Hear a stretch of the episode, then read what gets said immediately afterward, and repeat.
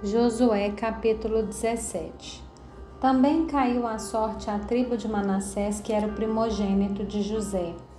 Maquir, o primogênito de Manassés, pai de Gileade, porque era homem de guerra, recebeu Gileade e Bazã.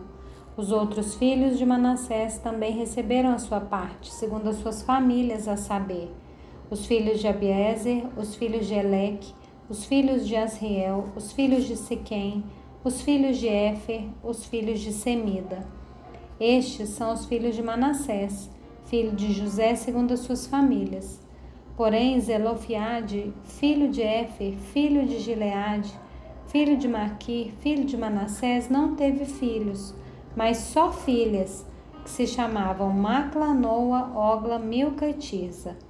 Essas cegaram diante de Eleazar, o sacerdote, e diante de Josué, filho de Num, e diante dos chefes, dizendo: O Senhor ordenou a Moisés que nos fosse dada uma herança no meio de nossos parentes. Assim, segundo a ordem do Senhor, Josué lhes deu herança no meio dos parentes de seu pai. Couberam a Manassés dez quinhões, além da terra de Gileade e Bassã, que está do outro lado do Jordão porque tanto as filhas de Manassés como os filhos dele receberam herança. Os outros filhos de Manassés receberam a terra de Gileade. O limite de Manassés foi desde Azer até Micmetate, que está a leste de Siquém, e esse limite vai na direção do sul até os moradores de Entapoa. A terra de Tapoa pertencia a Manassés, mas Tapoa, ainda que situada no limite de Manassés, era dos filhos de Efraim. Então, o limite desce ao ribeiro de Caná. As cidades entre as de Manassés ao sul do ribeiro pertenciam a Efraim. Então, o limite de Manassés vai ao norte do ribeiro, terminando no mar. Efraim ao sul, Manassés ao norte. E o mar é o seu limite pelo norte. Tocam em Azer e pelo leste em Sacar.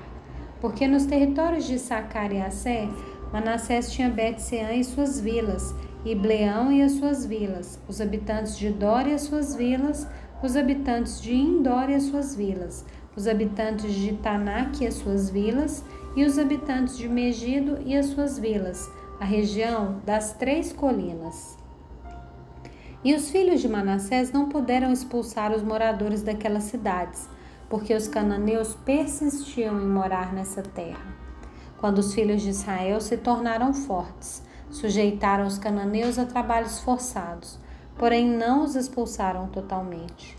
Então o povo dos filhos de José disse a Josué: Por que você nos deu por herança apenas uma sorte, uma porção, sendo nós um povo numeroso, visto que o Senhor até aqui nos tem abençoado? Josué respondeu: Se vocês são um povo numeroso, subam à floresta e abram ali uma clareira na terra dos ferezeus e dos refaíns visto que a região montanhosa de Efraim é estreita demais para vocês. Então os filhos de José disseram: A região montanhosa nos basta, e todos os cananeus que vivem na planície têm carros de ferro, tanto os que estão em Bet-Sean e nas suas vilas, como os que estão no vale de Jezreel. Então Josué disse à casa de José, a Efraim e a Manassés: Vocês são um povo numeroso e forte.